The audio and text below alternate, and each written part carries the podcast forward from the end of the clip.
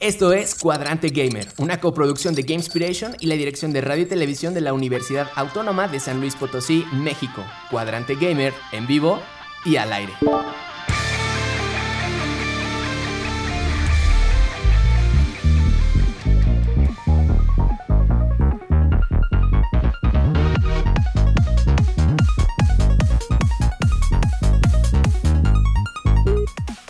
Bienvenidos todos y todas, esperando que se encuentren bien. Desde aquí Buena Energía, les habla Zain Ramírez, maestro en diseño y desarrollo de videojuegos. Hoy en su emisión número 8, Cuadrante Gamer, es Kinkich.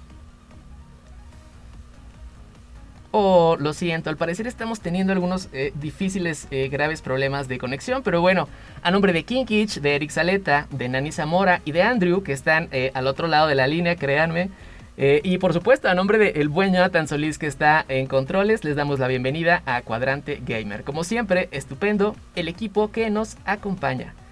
Hoy dentro de las notas de la semana estaremos hablando de algunos juguetes nintenderos que nos trae eh, Burger King, ya saben, ¿no? Esta eh, tipo cajita feliz que, también tiene esta compañía de hamburguesas. Bueno, para aquellos amantes de Nintendo habrá una forma de adquirir algunos juguetitos de colección y noticias de mucha, de mucha, de mucha controversia. Vamos a hablar un poquito de lo que está sucediendo con GameStop en el mundo.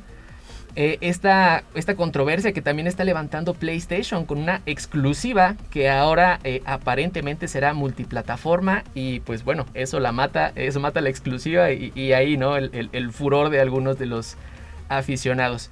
Y por supuesto sigue la controversia con algunos comentarios del director del juego de Ori versus eh, toda este, este hype, decimos, toda esta expectativa que han levantado algunos juegos a través de, de los años y que él está denunciando que esta expectativa que solamente acaparan algunos juegos eh, eh, como que mancha la industria y de hecho nubla algunos otros desarrollos que sí están completos y que luego juegos que solamente levantan la expectativa no cumplen con lo que cumplieron. Pero bueno, eh, y por ahí también estaremos hablando de una demanda que, Valve perdió y, está pagando una suma millonaria, millonaria por una cuestión de, derechos.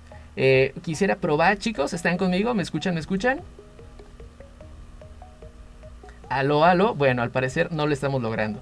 Eh, igual vamos a seguir en el tema de la semana hablando del game design. esta parte segunda vamos a continuar eh, por ahí introduciéndonos un poquito en qué es lo que se necesita para desarrollar videojuegos, dando algunos tips eh, para las personas que estén interesadas en esto y desvelando ¿no? algunos, eh, algunos este, secretos de, de, la industria. Por ahí lanzábamos una pregunta y es, ¿se necesita únicamente programar para hacer videojuegos?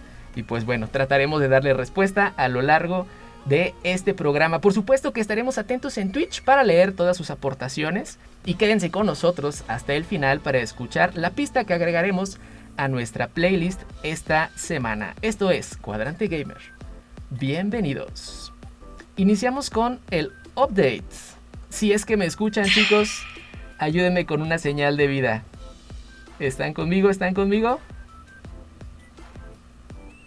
Chispas, lamentablemente no. Seguimos sin, sin poder restablecer la colección. Eh, bueno, déjenme les cuento, pues les doy mi update de estos días.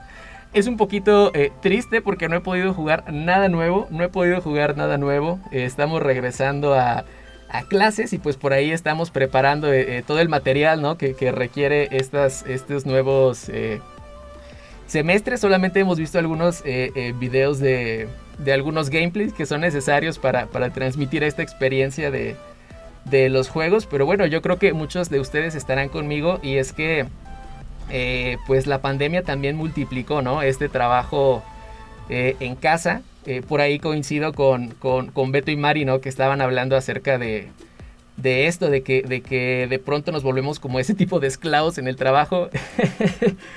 Y pues bueno, eh, este, tampoco quiero hacer de este un programa triste, por supuesto que no. Pero les comparto, ¿no? Desde el lado de la docencia eh, ha pasado eso un poquito en que eh, tenemos que estar por ahí más conectados que, que, antes, ¿no? Aunque sea docencia de videojuegos y sea esto lo que transmitimos, pues bueno, también requiere muchas horas detrás de la computadora. Por ahí estoy escuchando algunas señales de vida. Kinkich, ¿estás conmigo? Bueno. Aló, aló. Kinkich, bienvenido. Es que estábamos dormidos, estábamos dormidos, ya es tarde. buenas noches, buenas noches. Sí, seguro, ¿no? Los que juegan este, League of Legends hasta las 2, 3 de la mañana y luego llegan ahí todos desvelados. No, yo por eso lo bueno es que lo juego en clases. Así es, Kikich, rápidamente danos tu update, por favor. Eh, mi update, uh, eh, pues sigo cansado en clases y he jugado en rol, poquito. Ok, muy bien. Eric, updates. Eh, igual poniendo atención a las clases, acá avanzándole con unos proyectos y este, jugando bastantes rankeds de League of Legends. Ok, te sigues rankeando entonces ahí en League of Legends. Sí, a subir de rango. Perfecto, perfecto. A ver hasta dónde llegamos. Excelente. Nanis, bienvenida. Danos tu update, por favor. Bueno, pues hola, ¿cómo están?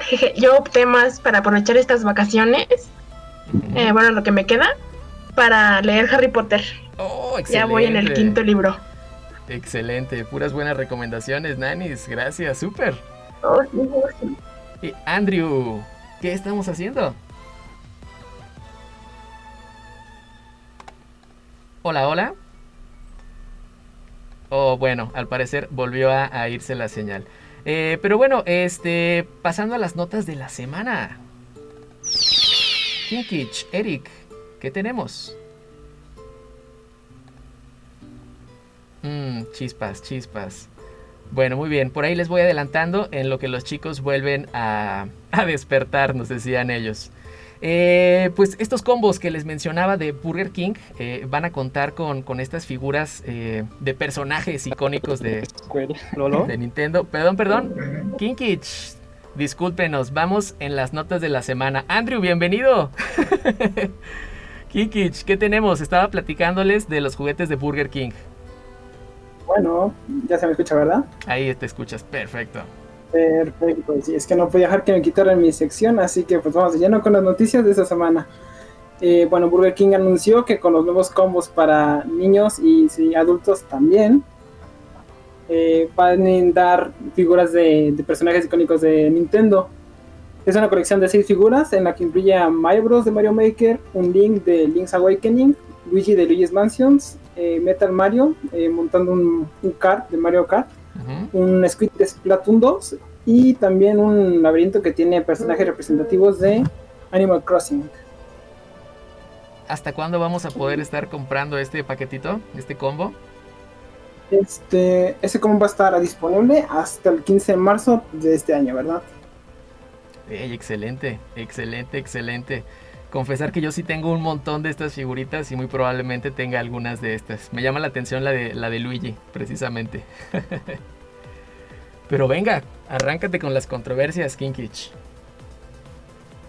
Bueno, eh, tenemos también el caso GameStop, este, un caso muy famoso que se ha dado en estas semanas. Resumiendo rápidamente, esta famosa eh, cadena de tiendas de videojuegos, pues digamos que no le había ido muy bien eh, últimamente y los grandes accionistas habían apostado porque pues se iba a ir cada vez más para abajo.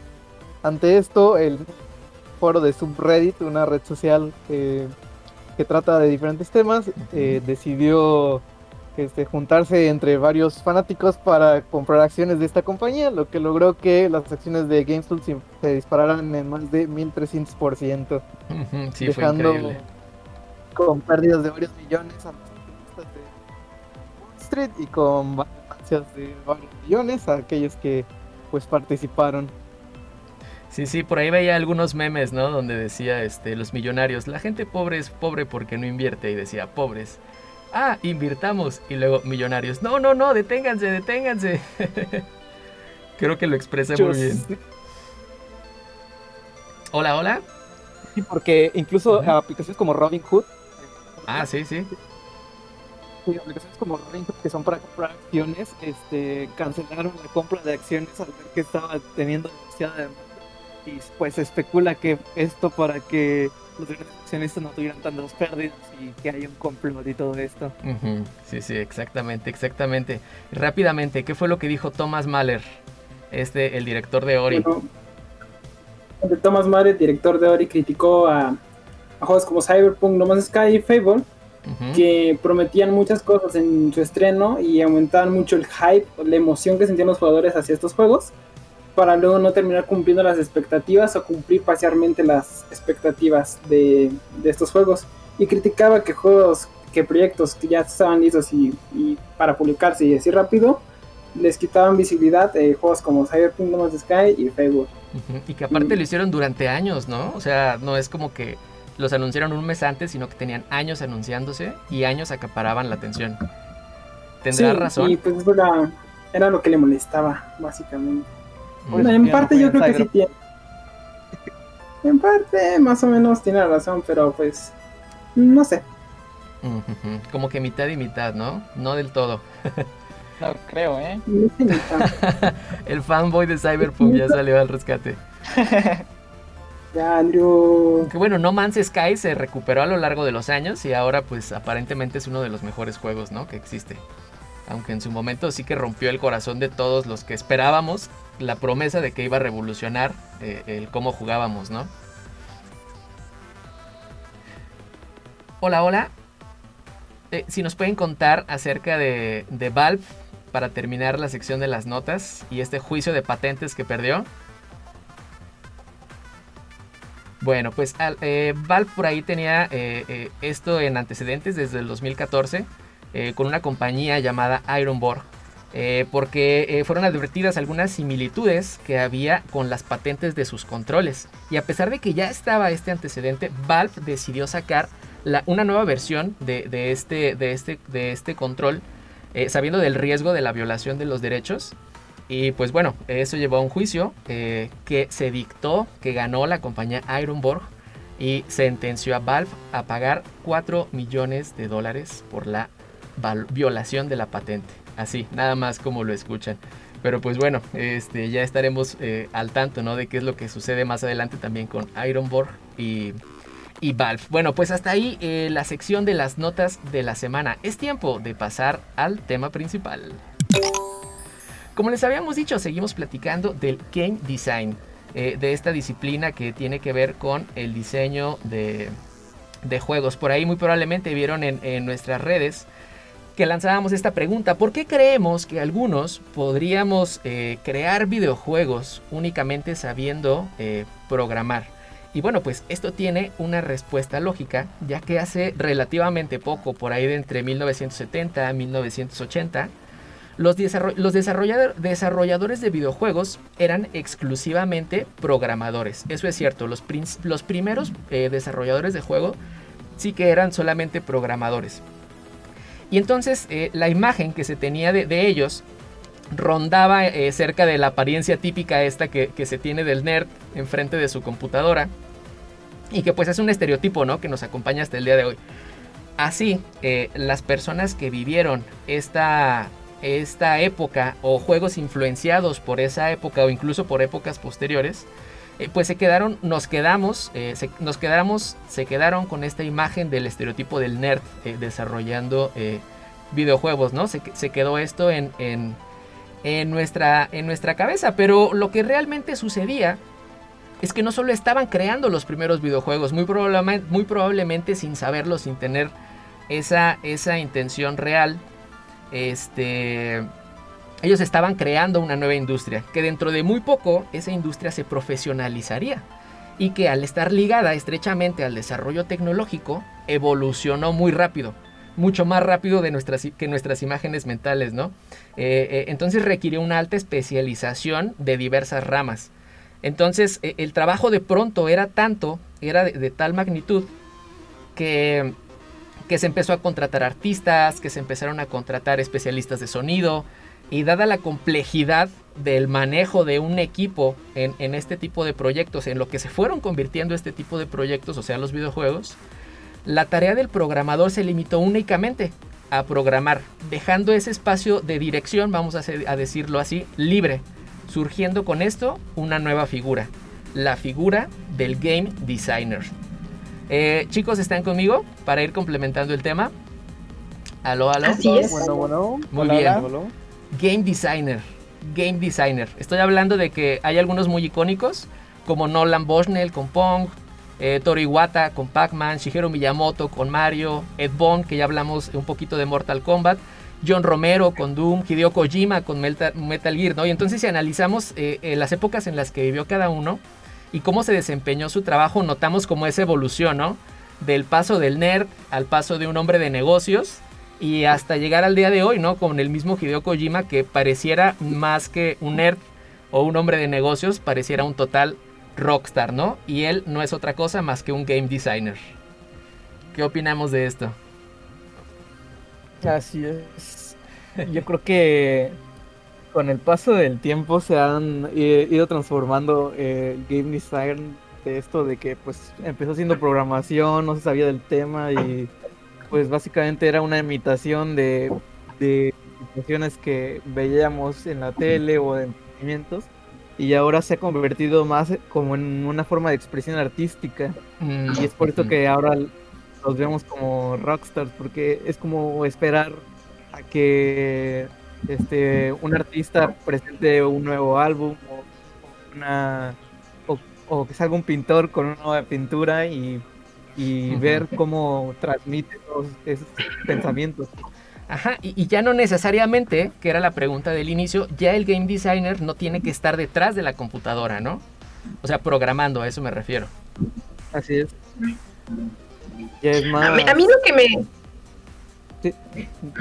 Lo que me gusta comparar es como un game designer fuera como el arquitecto de una construcción o un administrador, un administrador de proyectos en algún otro eh, tipo de proyecto, no sé, de, de software o lo que sea. Y lo que quiero como que resaltar o dar un punto es que depende mucho del tamaño del, de la empresa para la que se está trabajando, de las tareas que vas a tener. Por ejemplo, si es un estudio chiquito e independiente, las tareas de un game design van a ser mucho más, vas a tener que programar y, incluso un poquito de modelado. Sí, sí, puede que, caigas en ser. No es lo mismo que trabajes no en Nintendo. Ajá, exacto. Pero pues por algo se empieza, ¿no? Sí, sí, sí, totalmente. Y aún así, y, lo hemos estado platicando, eh, aunque seas un estudio pequeño, o sea, tienes que tomar el rol. Cuando tienes que actuar como game designer, actúas como game designer. Cuando actúas como programador, tienes que actuar como programador. No puedes, este, como vivir, eh, eh, tener las dos, los dos disfraces al mismo tiempo, ¿no? Sí, justo una maestra nos mencionaba algo, bueno, su, su analogía era de ponerse sombreros. En plan, ahora soy, ahora tengo el sombrero de programador, ahora tengo el sombrero de cliente o cosas así. Era, creo que eso queda perfecto para esto, para este caso. Sí, sí, sí. Eh, eh, no sé si eh, nos quieran compartir para ir concluyendo. se nos está acabando el tiempo del tema de hoy. Yo creo que nos queda mucho, mucho por platicar de esto. Nos vamos a aventar otra parte, pero ¿cuáles son las tareas que, que por ahí debe cumplir un game designer?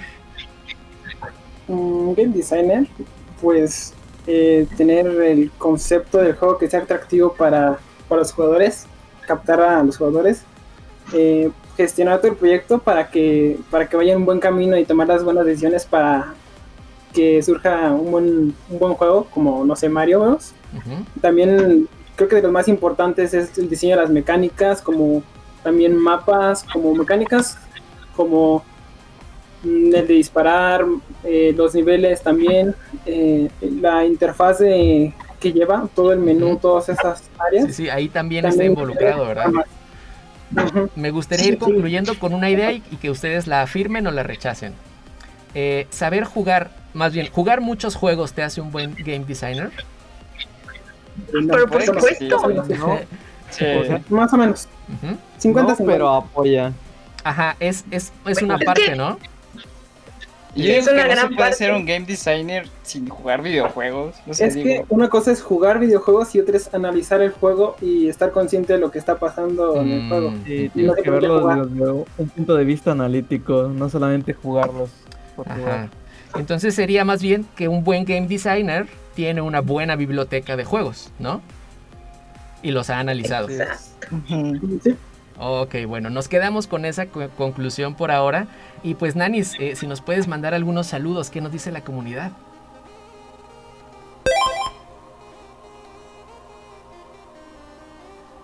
Uf, al parecer justo, justo se nos cayó Nanis, pero bueno.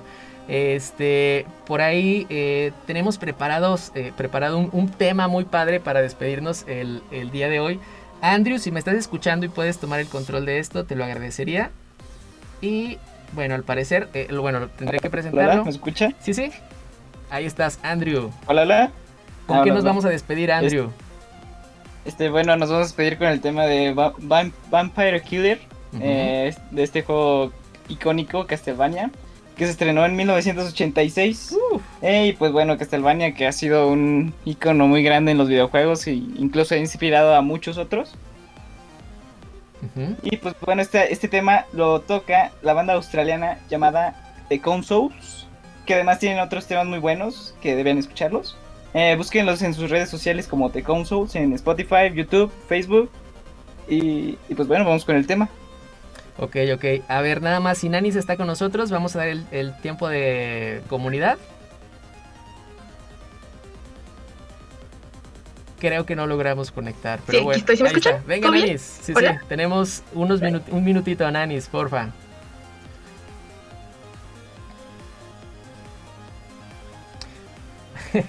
bueno, por ahí con algunos altibajos. Agradecemos a toda la gente que eh, nos ha estado escuchando. Gracias por la paciencia que nos han tenido en esta emisión.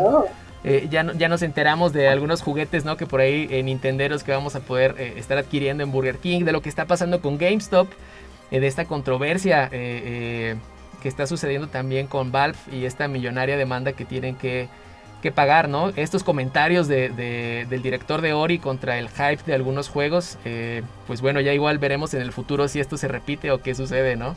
Eh, y bueno, seguimos con nuestra plática de qué es el game design. Eh, si desean que sigamos profundizando hablando del tema o quieren eh, manifestar algunas dudas específicas, estamos por supuesto para atenderlas. Y gracias a toda la comunidad que nos escucha a través de la señal de FM o desde Twitch.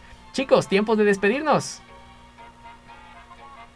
digo adiós por todos ellos y también agradezco en su nombre. A ver si me escucho, ¡Ey, súper! Adiós, adiós. Perfecto, pues los dejamos con The Consoles, esta canción eh, Vampire Killer de Castlevania. Para disfrutar el tema completo lo encuentran en la playlist eh, Game Inspiration Music en Spotify. Gracias a Kumu por los temas de fondo y gracias a toda la gente que nos escucha en vivo y se suscribe a la versión en audio podcast de este programa. Eh, recuerden revisar nuestros paneles de Twitch y aterrizar en nuestro Discord. Se despide Zain Ramírez. Nosotros somos Cuadrante Gamer. Que el valor, el poder y la sabiduría sean la fuerza que los acompañe.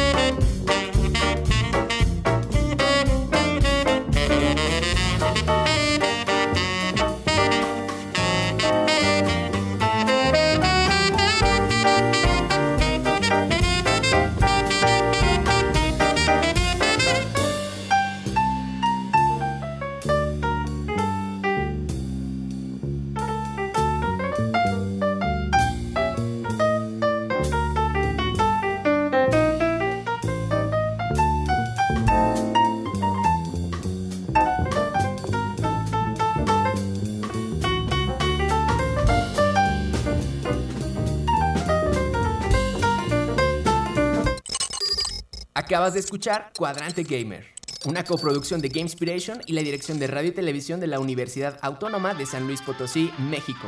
Hasta la siguiente emisión, Cuadrante Gamer, en pausa.